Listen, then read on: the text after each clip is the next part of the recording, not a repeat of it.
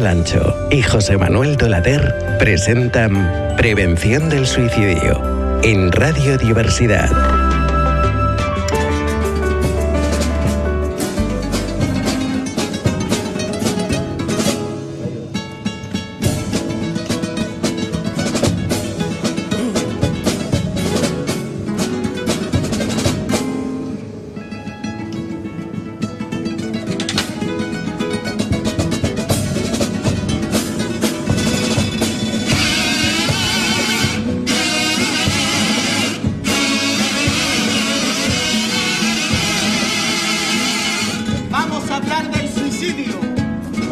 a hablar del suicidio, porque el tabú no funciona. Mi canción grito de auxilio no es un drama, es realidad y es el final de una persona. Vamos a hablar del suicidio, de la familia que lo afronta en soledad. Reposo en la piel tras el ruido mental plomo y magia emoticos nuestra sociedad, haciendo un juicio de valor a quien su alma ya se cansó de naufragar y de sufrir. Por la desesperanza que infló su confianza y no tuvo la ocasión de prevenir. Vamos a hablar muy alto y claro del suicidio, aunque duela el ejercicio y estremezca la palabra por una alerta en la señal que nos avisa, atención en cada pista cuando el túnel se atraganta por un café. Con ese amigo al que no ves porque anda al lado, porque no hay profesionales en los hospitales y un privado no pueden pagarlo. Hablemos alto y claro del suicidio, lo que aquí mata es para saber que no están solos con su miedo. Por todos los que se fueron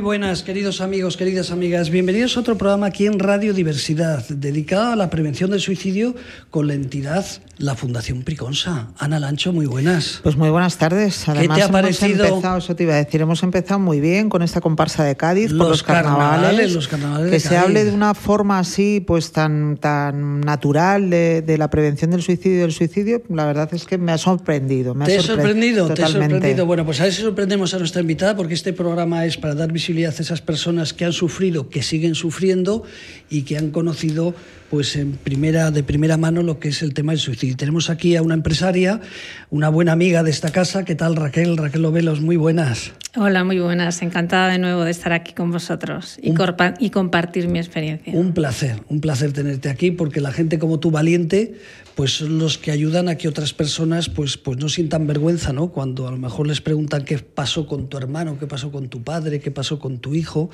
que cuentan muchas veces cosas pues para disimular de, lo que es la realidad. Eh, este programa se hace para Priconsa. ¿Quién es Priconsa? O, pues contamos con el apoyo de la Fundación Priconsa. Sí, porque bueno, son una unas personas que, que, componen la Fundación muy comprometidas con la salud mental y también comprometidas con la prevención del suicidio. Y bueno, pues en un día mm, decidimos colaborar unos con otros y, y, este programa se lo queremos dedicar a esta, a esta fundación. Decirte nada más que es una fundación que apoya recursos e iniciativas de otras entidades como la nuestra, institucionales, que genera también eh, proyectos propios, que hablan de vivienda, de sistemas educativos, de acción social, investigación. La verdad es que ayudan a mucha gente y es una fundación como muy, muy solidaria, muy eh, están además desde hace varios años ya y la verdad que, que apoyan unos proyectos, todos ellos muy interesantes y muy bonitos. Pues para nosotros es un placer, ¿no? Que quieran compartir esta filosofía de dar visibilidad, pues algo tan terrible como es el eh, suicidio. Raquel, sabes que este programa, cuando te invité la otra vez, te dije, tenemos un programa muy especial para gente como tú. Luego hablaremos un poquito de, como empresaria de ese proyecto Mialo, que, que, seguro que, también les va a sorprender a nuestros oyentes, pero un poquito, ¿por qué no nos cuentas tu historia?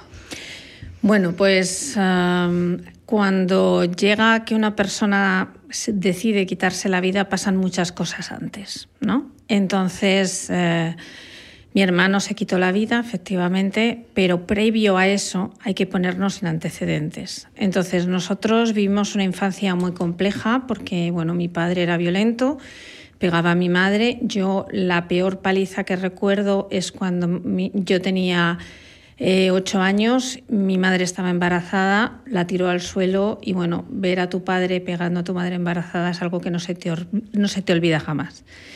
Según me fui haciendo mayor, era yo quien defendía a mi madre, porque mi madre, que teniendo un carácter tan fuerte, sin embargo, se hacía muy chiquitita ¿no? cuando, cuando la pegaban. Y decidí ponerme yo siempre en medio, o sea que más de una vez iba con el ojo morado al colegio algo que hoy mm, realmente si tú vas al colegio con un ojo morado, creo que todas las alertas mm, estarían puestas, ¿no? Pero en ese momento, bueno, pues mm, se tapaba todo, se tapaba todo bastante. De hecho, en una ocasión que no cerré bien la puerta de mi habitación, eh, me pegó dormida y me partió el, pómulo. De hecho, me tengo que, que, operar la nariz porque tengo el tabique roto, pero me da pereza eso de entrar en quirófano. No es la primera porque a mí también me toca, ya lo sabe, pero no me atrevo. Y es que solamente pensar en la recuperación me da de todo. Y me partió el labio. Entonces, claro, eh, mi madre me llevó a un médico privado porque no quería que eso, digamos, se viera de forma pública. Fíjate, te voy a interrumpir, perdóname, porque es algo cuando hablas de violencia de género. Eh, tu padre ha fallecido, Dios lo tenga, o, o esté donde esté. Sí, yo le he perdonado ahora, ¿eh? Pero fíjate, una para aprender. Eh, ¿Tu padre ante el resto de la gente, ante el resto de la sociedad? Era el más simpático, ¿Ah, el más majo, invitaba a todo el mundo, era generoso. Eh, yo, por ejemplo, que he sido una persona con una ansia de aprender siempre increíble, bueno, pues me decía que con la cara y el cuerpo que tenía no entendía para qué tenía que estudiar tanto. Ya, ya era un detalle, ¿no? De cómo era tu padre con eh, Más o menos, ya nos podemos hacer una idea. De hecho, nunca tocábamos sus toallas, no tocábamos sus cosas porque, bueno, pues había venido en alguna ocasión con enfermedades. Entendido, perfectamente. Entendido. Era borracho y encima putero. Sí. Eh, perdón por la expresión, pero, no lo has dado a entender. No, no, pero bueno, las cosas eran Probablemente así. fuese el alcohol lo que le hacía ser... Y efectivamente, bueno, pues era el alcohol. Cuando él no bebía, yo le hablaba y le decía muchas veces, oye, ¿no te das cuenta que vas a perder a todo el mundo que tienes a tu alrededor? Tienes tres hijos, eh, la casa, tu trabajo, es decir, hay muchas cosas que tienes buenas, ¿no? Pero sin embargo, mm, no había forma de que eso lo comprendiera. Y el tema es que venía a las 5 de la mañana siempre con ganas de gresca. O sea, parecía que no venía lo suficiente relajado. Y mm, un día y otro día y otro día. Entonces yo lo que hacía era esconder a mis hermanos. Mis hermanos nunca vieron una pelea. Oían los gritos porque estaban escondidos en el cuarto de baño. Pero bueno, creces con eso. En la adolescencia, cuando mi madre intenta suicidarse por segunda vez, porque claro, todo esto es... Quema, ¿no? Tiene que quemar mucho. Tú entiendes Claro. a tu madre, ¿no? Esos intentos. Eh, yo entiendo perfectamente a mi madre. De hecho, cuando yo intenté en alguna ocasión hablar a mi madre como yo me sentía, ella decía, claro, me estáis acusando de no ser buena madre. Porque claro, cuando tú le estás intentando explicar a tu madre, no, mira, es que yo sentía esto, sentía miedo, o sentía rabia, o, siento que a lo mejor me has descuidado en algunas ocasiones, yo puedo entenderla desde mi madurez ahora, ciertas cosas, pero nunca quiso escuchar cómo nos sentíamos nosotros. Y yo lo que le intentaba hacer entender es que tú lo has vivido con 35, con 40 años, y yo tenía 10 o 12 años, y yo tenía que ocuparme de mis hermanos, de preparar la comida, porque ella estaba tirada, mm, hecha polvo, llorando, por ejemplo, y no se daba cuenta que nosotros necesitábamos ser atendidos, porque éramos niños, ¿no?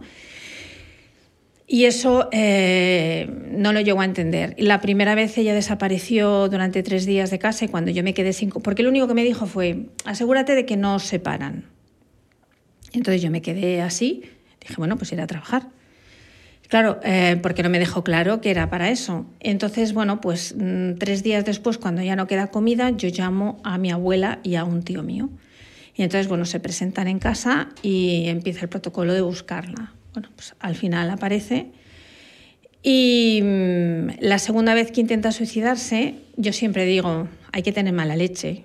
Que digo, hombre, pues si ya te vas a suicidar, por lo menos piensa cuándo. porque fue justamente el día de antes del examen de selectividad.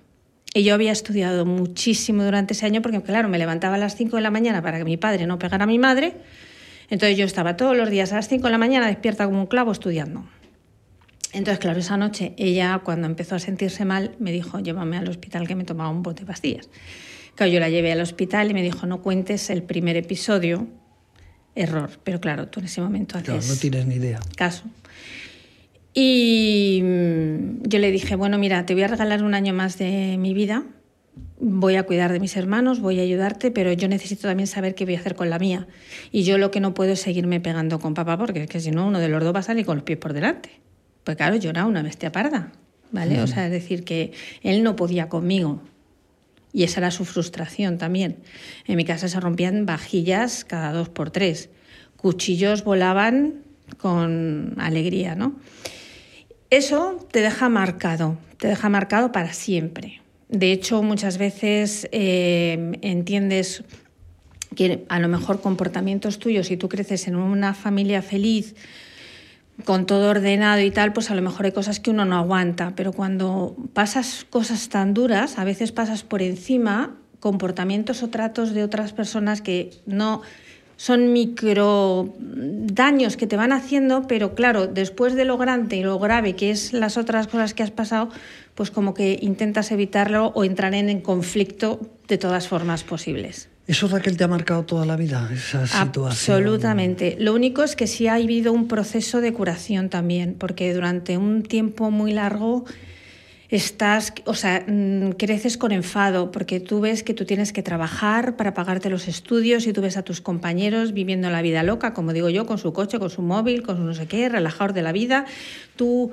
intentando cubrir absolutamente todas las cosas y mm, tienes como un este de joder, porque a mí no me ha tocado una familia buena, ¿no? porque no he tenido yo esa suerte, ¿no? Y también tengo que decir que en todo esto que ocurre, Pasa que yo hasta cuarto de GB era un fracaso escolar también. Y esto es importante decirlo porque cuando tú estás en una familia desestructurada, donde la violencia es el pan de cada día, si alguno de los hijos tiene algún problema que hoy en día se comprenden y se entienden, como es el TDAH, etcétera, bueno, pues se, se trata, se cura y se cuida, ¿no? Eh, o por lo menos aprendes a cómo mm, tienes que adaptarte al mundo, porque el mundo tiene unas reglas y en el fondo, aunque no somos todos iguales, no nos queda más remedio que normalizarnos de la mejor manera posible. Entonces, ¿qué ocurre? Yo me, aburría, yo me aburría como una seta en clase y con todo lo que yo vivía en casa, pues me pasaba básicamente la vida castigada en clase, porque es que mm, no hacía nada, pasaba de todo. Hasta que una profesora le dijo a mi madre que me tenían que llevar a un colegio de niños especiales. Básicamente le vino a decir que era idiota. Y entonces, bueno, mi madre en un ataque de esos suyos de mosqueo, demos gracias al Señor, me cambió a un colegio fantástico eh, que se llamaba Progreso, o sea, progresé adecuadamente. Entonces, esa profesora que me cogió eh, se dio cuenta de cuál era mi problema. Y todos los recreos, yo la recuerdo absolutamente, yo no tengo palabras para agradecerle, mm, porque le agradezco mi vida le agradezco mi vida, porque mm, ella todos los días, todos los días en cuarto de GB, se quedaba conmigo en el recreo. Todos los demás niños hacían los mismos dibujitos, arbolitos, casitas y cosas así. Y yo hacía mis mundos mágicos, recreaba mis fantasías, mis pinturas, y ella las colgaba en la pared. No hacían como los otros que se reían. Nunca consintió que nadie se riera de mí y me integraba perfectamente en todas las actividades que se hacían en, grupo con el los demás compañeros. O sea, de no haber conocido a esta maestra, eh, probablemente hubiera sido... Probablemente yo no estaría aquí. Y eso afectó, porque quiero hablar, este es un programa cortito y quiero hablar de, cómo has superado todo esto, que es, vamos a hablar de tu empresa, ¿no? Pero, ¿crees que esto afectó esa decisión que tu hermano un día, porque él, aunque no recordara por más pequeñito, pero ah, también nació en una familia es A eso quería ir. Ah. Entonces, cuando yo me adapto al entorno y tal, yo ayudo a mis hermanos muchísimo. De hecho, yo siempre he dicho que mis hermanos han sido más mis hijos que mis hermanos, ¿no? Yo, de hecho, cuando murió mi hermano sentí que perdía un hijo, no, no un hermano. El caso es que cuando decidimos separarnos la segunda vez, claro, mi madre se va con una mano delante y otra detrás. No teníamos dinero. Nada. Porque mi padre no le daba. Entonces mi hermano decidió quedarse con él, porque era demasiado sacrificado el ritmo que nosotros llevábamos. Crack su error, porque aprendió hábitos y comportamientos que no eran adecuados. Y luego, cuando murió mi padre, el mayor temor que él tenía era ser igual que él. Y bueno, pues al final fue como digo yo, una ola de fuego que va cayendo. Vas entrando en una dinámica en la que no ves salida, no ves salida yo le intentaba llevar al terapeuta, pero de todas formas, eh, ahora mismo creo que hay afortunadamente mayor concienciación, pero entraba en urgencias y tal cual entraba al día siguiente le daban el alta. A lo mejor la cita con el psiquiatra no era hasta seis o siete meses después. Y eso es un problema, porque mucha gente no puede permitirse un psicólogo o un psiquiatra. Nosotros, nuestro hijo, para llevarle al psicólogo o al psiquiatra ha sido un dineral todos los meses, o sea, es un salario. Es un salario que tienes que sacar de algún sitio, ¿no? Y no todo el mundo se lo puede permitir. Yo aquí lo que sí creo es que es importante que se siga invirtiendo mucho, que haya muchos profesionales, porque muchos problemas que son pequeños se acaban haciendo muy grandes si no se atajan a tiempo. ¿no? Y entonces, bueno, pues el, el, tema de mi hermano fue además muy doloroso por la forma en la que ocurrió, porque él estaba en urgencias, nadie detectó que se había escapado y a las seis de la tarde me llamó y me dijo, no, a las diez, él se había escapado a las seis y me llamó a las diez de la noche y me dijo, hermanita, hasta aquí hemos llegado. Fueron dos horas. Se cansó de, de, de vivir se cansó de luchar, de sufrir. Yo creo que llega un momento en el que él no había conseguido exortizar sus, sus fantasmas, yo los había conseguido curar, porque yo creo que hay una cosa aquí muy importante, y es que llega un momento en el que no te, tienes que preguntar por qué me tocó esta familia, ¿no? Sino decir, vale, esto es lo que me ha tocado, también soy como soy de algún modo gracias a todo lo que me ha tocado pasar y vivir, y tienes que perdonar esa parte de tu vida, pasar página para seguir disfrutando la vida. Porque la vida es muy larga, o sea, tú no eliges en qué familia, pero sí puedes elegir cómo vives la vida. De todas formas, sí que es verdad que, eh, bueno, el caso tuyo y de tu hermano, los dos habéis vivido exactamente lo mismo, pero sí que es verdad la diferencia de, de que habéis tenido uno de enfrentarse a los problemas eh, totalmente diferentes al otro, gracias a lo mejor a tu tesón y a tus ganas de vida y a decir tengo que salir adelante, tú saliste adelante sin, no sin problemas. Sí, bueno, yo la verdad que tuve suerte porque yo encontré una pasión que es el arte. Y Eso te iba a preguntar ahora, si para todo esto encontraste algo que te dijera, bueno, tu motivación, tu ilusión a decir merece la pena la vida y tengo que continuar luchando a pesar de todos los problemas que estabas teniendo. Sí, el, para mí el, el, el arte es um, mi vía de escape. Es donde creo mis mundos mágicos y creativos y además también es a través de ese trabajo que ayudo a, a mucha gente y me ayudo a mí misma, porque esto también me sirve, me sirve muchísimo. De para, terapia, ¿no? De terapia, de terapia para mí, sí.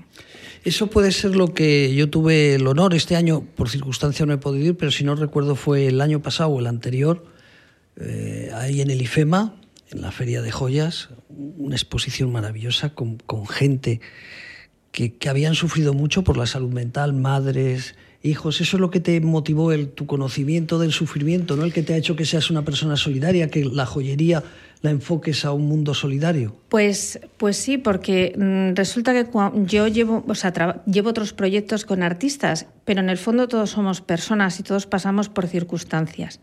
Y cuando las circunstancias son difíciles, nos cuesta mucho trabajo abrirnos. Y cuando encuentras a la persona que tú le estás dando esa confianza y esa persona se abre y te cuenta cosas que ha pasado duras, pues la pérdida de un hijo, un problema de su hija con la alimentación y un cáncer de una pareja, porque también, bueno, pues hay determinadas circunstancias que nos llevan a situaciones de mucho, de mucho estrés, ¿no? Y mm, cuando tú ves que dándoles esa oportunidad de hablarlo, de sacarlo adelante e incluso representarlo a través de una pieza artística, porque el, este proyecto, a diferencia de otros que solamente son joyería, en este, como además yo soy artista multidisciplinar, pues quiero que también entre en todas las disciplinas artísticas, pintura, grabado, escultura, joyería, mm, moda. ¿Por qué? Porque todas las formas de expresión son válidas para hablar de salud mental y además desde el punto de vista de cada uno. O sea, este año además tenemos artistas muy variados que participan. Eh, me siento muy orgulloso en particular de Ava.